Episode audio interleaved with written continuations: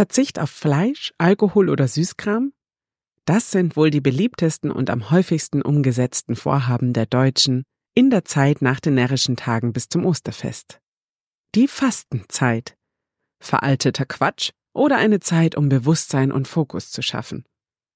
Ich habe mich mal ein bisschen reingelesen, was es im Ursprung damit auf sich hat und wie es heutzutage so gehandhabt wird und natürlich auch, wie ich dieses Jahr damit umgehe.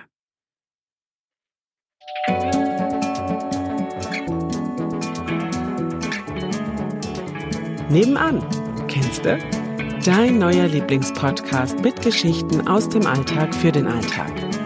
Um neue Blickwinkel für Themen, die vielleicht bisher gar nicht in deinem Fokus waren, zu finden, spannende Geschichten zu erzählen, Menschen von nebenan eine Bühne zu geben und vor allem um dir Freude zu machen. Los geht's! Viel Spaß! Ja, lange Zeit war die christliche Fastenperiode eine strenge Jahreszeit. Sie forderte sexuelle Enthaltsamkeit, Verzicht auf Fleisch, zu Zeiten auch auf Eier und Milchprodukte. Sie wurde verstanden als Zeit des Gebets und der Buße, des Verzichts, der Konzentration auf Gott.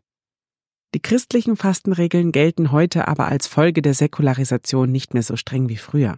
Gott sei Dank. Heute steht vielmehr die Idee des freiwilligen Verzichts dahinter, den viele sich auch aus nicht religiösen Gründen auferlegen. Die ersten Überlieferungen der christlichen Fastenzeit stammen meiner Recherche nach übrigens aus dem vierten Jahrhundert in Erinnerung an die 40 Tage, die Jesus fastend und betend in der Wüste verbrachte. Die Fastenzeit dauert von Aschermittwoch bis Ostern, also auch 40 Tage. Bei dieser Rechnung gibt es allerdings einen kleinen Trick. Eigentlich sind es nämlich sogar 46 Tage.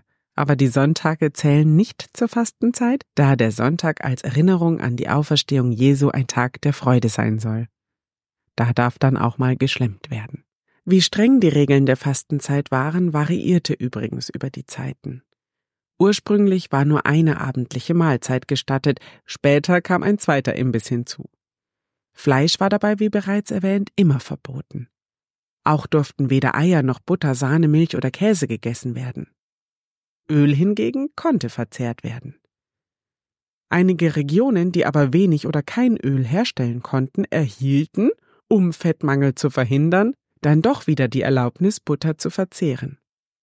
Solche Abmilderungen der Karenzzeit waren jedoch nur möglich, wenn die Gläubigen begründet um eine Dispens, eine sogenannte Befreiung nachsuchten. Doch solche Dispensen wurden oft erkauft, was der Kirche wiederum eine wichtige Einnahmequelle sicherte. Die Reformation, also die Bewegung um Martin Luther, kämpfte im 16. Jahrhundert dann gegen derartige Praktiken und verurteilte sie als unwürdiges Geschacher steckt ja auch ein Fünkchen Wahrheit dahinter, nicht wahr? Erst verbietet man was und dann kann man sich für Geld es dann aber doch kaufen und verzehren? Naja. Was ich aber auch noch sehr interessant fand, war, dass anscheinend auf das Fasten von den tierischen Produkten auch die heute noch anhaltende Tradition zurückgeht, in den Fasnachtstagen Backwerk mit Zutaten wie Milch, Eiern, Zucker oder Schmalz herzustellen. Wie etwa Krapfen, Berliner oder wie man in Mainz bei uns sagt, Krebbel um solche Vorräte vor der Fastenzeit aufzubrauchen, damit man dann auch gar nicht erst in die Versuchung kommt. Und dass es halt auch nicht schlecht geworden ist. Der Fastnachtsdienstag wird im französischsprachigen Raum dementsprechend Mardi Gras, was so viel heißt wie fetter Dienstag, oder im englischsprachigen Pancake Tuesday, was so viel heißt wie Pfannkuchendienstag genannt, weil auch da dann fettgebackenes verzehrt wird. Wein und Liköre waren als Getränke während der strengen Fastenperiode übrigens auch verboten. Nicht nahrhafte Getränke waren hingegen erlaubt. Allerdings gab es heftige Diskussionen darüber, ob ein Getränk nun nahrhaft sei oder nicht. Theologen und Mediziner diskutierten zum Beispiel ganz lange den Fall der Trinkschokolade, die dann schließlich Ende des 17. Jahrhunderts erlaubt wurde. Weltweit gilt Zucker ja auch heute noch als begehrtes Nahrungsmittel. Deshalb erstaunt es umso mehr, dass Zucker selbst in den strengsten Fastenperioden nicht zu den von der Kirche verbotenen Nahrungsmitteln gehörte. Diese Angelegenheit wurde zwar immer wieder diskutiert, es war jedoch schon Thomas von Aquin im 13. Jahrhundert, der feststellte, dass Zucker die Verdauung fördere und deshalb erlaubt sein muss. Damals wurde Zucker übrigens in Apotheken verkauft und vor allem als Medikament oder Gewürz verwendet. Neben dem Nahrungsmittelverzicht entwickelten sich auch weitere Pflichten.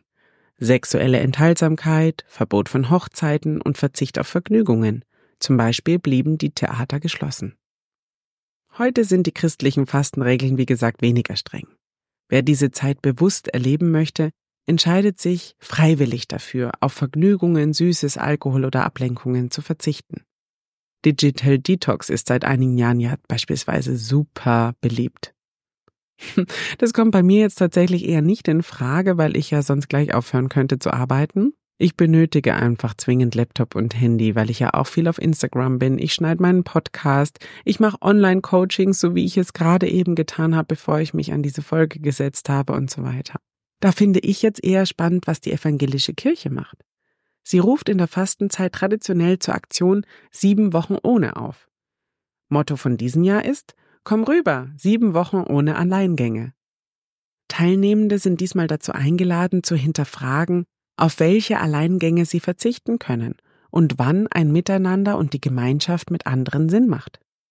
Ich glaube, es ist so, dass man dann, wenn man sich da anmeldet, eine Mail bekommt jeden Tag mit einem Impuls und ja, die darf dich dann einfach zum Nachdenken anregen. Ich verlinke das mal in den Show Notes, dann kannst du es dir selber anschauen. Kirchen beider Konfessionen rufen zudem zum Klimafasten auf.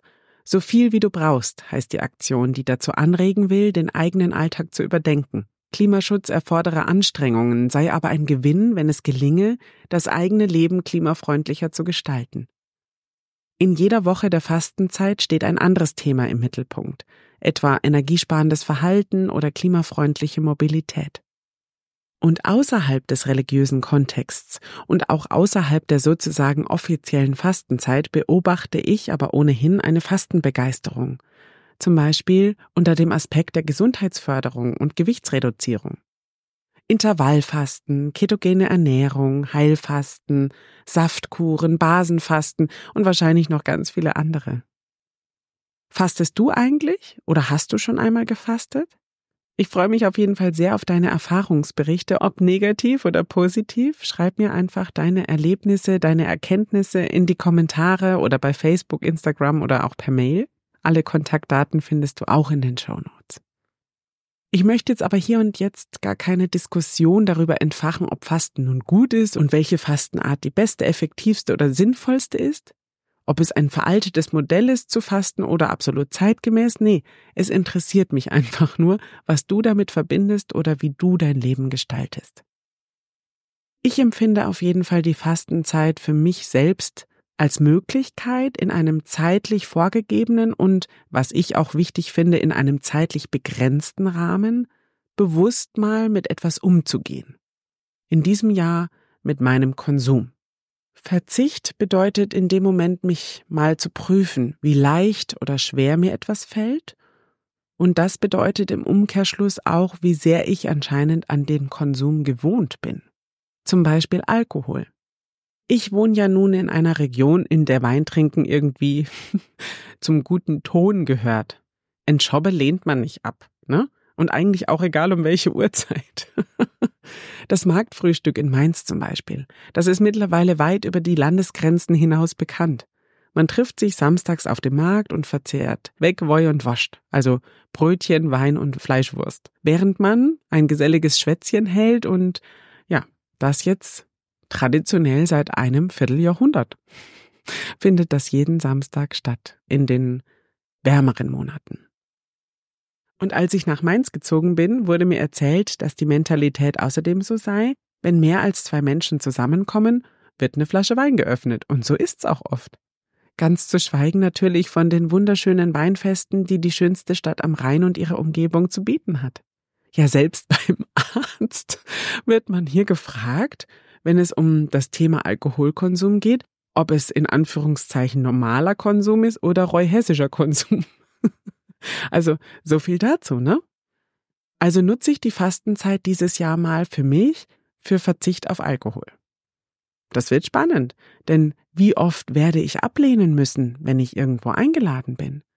Wie oft werde ich mich vielleicht sogar rechtfertigen müssen? Denn Alkohol trinken ist ja nun einfach eine gesellschaftlich anerkannte Tätigkeit hier. Zudem habe ich gelesen, dass ich besser schlafen werde, wenn ich auf Alkohol verzichte. Es heißt, wer eine Zeit lang auf Alkohol verzichtet, wird bald merken, dass er wesentlich besser und ruhiger schläft. Der abendliche Dämmerschoppen führt zwar dazu, dass wir schneller einschlafen, er erschwert aber das Durchschlafen und führt zu vermehrten Wachphasen. Nun ist es ja nicht so, dass ich mir hier jeden Abend einen einschenke. Nein, um Gottes Willen, also ich habe nicht den alltäglichen Dämmerschoppen, aber wenn es insgesamt trotzdem einen positiven Effekt auf meinen Schlaf hätte, wenn ich jetzt mal für ein paar Wochen gar nichts trinke, dann wäre ich nicht böse drum, sagen wir mal so, weil ich habe ja jetzt nicht den allerbesten Schlaf, aber das liegt irgendwie, glaube ich, am Mama sein bei mir. Also seitdem habe ich einfach einen sehr oberflächlichen, leichten Schlaf. Genauso wird aber auch laut Statistiken Stress reduziert und das Immunsystem wird stärker.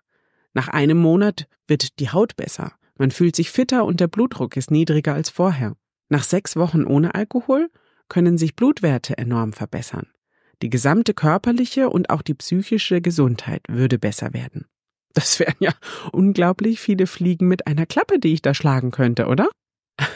Also alle Faktoren werde ich jetzt wahrscheinlich nicht beurteilen können, denn zum Beispiel habe ich durchaus sehr gute Haut und da erwarte ich jetzt nicht ja, besonders große Veränderungen. Aber wer weiß, ne? Ich sag jetzt niemals, sag niemals nie, oder wie heißt das genau? Oder meine Blutwerte. Die werde ich jetzt auch nicht im Vorfeld extra messen lassen, um eine Veränderung feststellen zu können. Ich weiß nur, dass die letzten Blutwerte, die bei mir gemessen wurden, das ist zwar schon ein Weilchen her, aber die waren alle sehr gut. Und zum Thema Blutdruck, da hat mir vor vielen, vielen Jahren mal ein Arzt gesagt, dass ich hin und wieder schon mal ein Schlückchen Sekt trinken solle, weil ich eigentlich einen eher niedrigen Blutdruck hätte. Also benötige ich den Effekt der Blutdrucksenkung vielleicht auch eher nicht. Ach, ich weiß bis heute nicht, ob das überhaupt stimmt, ob das Spaß war oder ernst. Aber wenn ich das natürlich bei einem Schlückchen Sekt so erzähle, bietet es auf jeden Fall eine lustige Anekdote. Also, ich werde auf jeden Fall berichten, wie es mir ergangen ist in der Fastenzeit 2024. Und ich wünsche dir, egal ob du dir jetzt was vorgenommen hast oder nicht, natürlich auch eine gute Zeit. Denn letztendlich geht es ja um Bewusstheit, um bewusstes Handeln und Denken, und das kannst du natürlich tun, auch ganz ohne Fastenzeit, Verzicht auf Nahrungsmittel oder Konsumgüter. Bewusstes Leben. Darum geht's doch. Und jetzt habe ich noch so eine etwas holprige Überleitung zu meinem Werbeblock, denn die Arbeit an der Stimme ist natürlich auch ein bewusstes Erfahren, Erleben, Verändern, bewusstes Sprechen, bewusstes Atmen, bewusstes Loslösen von angespannter Muskulatur, die das Sprechen negativ beeinflusst, oder tatsächlich auch mal bewusst schweigen. Ich übe es mit dir, wenn du Lust hast. Meld dich gern und lass uns kennenlernen. Den Link zu meiner Webseite findest du ebenfalls in den Show Notes oder auch auf meinem Instagram-Profil. Zum nun aber wirklich absoluten Abschluss habe ich noch ein paar Gedanken für dich, die der Feder des Theologen Lothar Zinetti entsprungen sind und die sowohl Konstantin Wecker als auch Reinhard May vertont haben. Das Lied fordert dazu auf, sich gegen die Haltung der Masse aufzulehnen. Man soll nicht gedankenlos die herrschende Meinung übernehmen, sondern sich ein eigenes Bild machen und gegebenenfalls zu einer anderen Äußerung kommen. Es fordert dazu auf, selbstständig zu denken, neue Wege zu gehen und Offensichtliches zu hinterfragen. Und ich finde, das passt ganz großartig in die Fastenzeit und überhaupt in diese Zeit, die wir gerade erleben. Politisch in unserem Land, politisch in den Nachbarländern. Ja, diese Gedanken möchte ich dir gleich noch vorlesen, und den Song selbst kannst du dann auf Spotify, YouTube oder sonst wo anhören. Wir hören uns dann auf jeden Fall nächsten Donnerstag mit einem spannenden Interview wieder. Letzte Woche ging es ja in der Interviewreihe um Handwerk, nächste Woche dann um Kunst. Also um eine Kunstform, die ich super interessant finde. Also bleib gespannt. Ich wünsche dir auf jeden Fall jetzt einen bewussten Moment bei und mit diesen Zeilen und verabschiede mich. Was keiner wagt, das sollt ihr wagen. Was keiner sagt, das sagt heraus. Was keiner denkt, das wagt zu denken. Was keiner ausführt, das führt aus. Wenn keiner Ja sagt, sollt ihr sagen. Wenn keiner Nein sagt, sagt doch Nein. Wenn alle zweifeln, wagt zu glauben. Wenn alle mittun, steht allein. Wo alle loben, habt Bedenken, wo alle spotten, spottet nicht.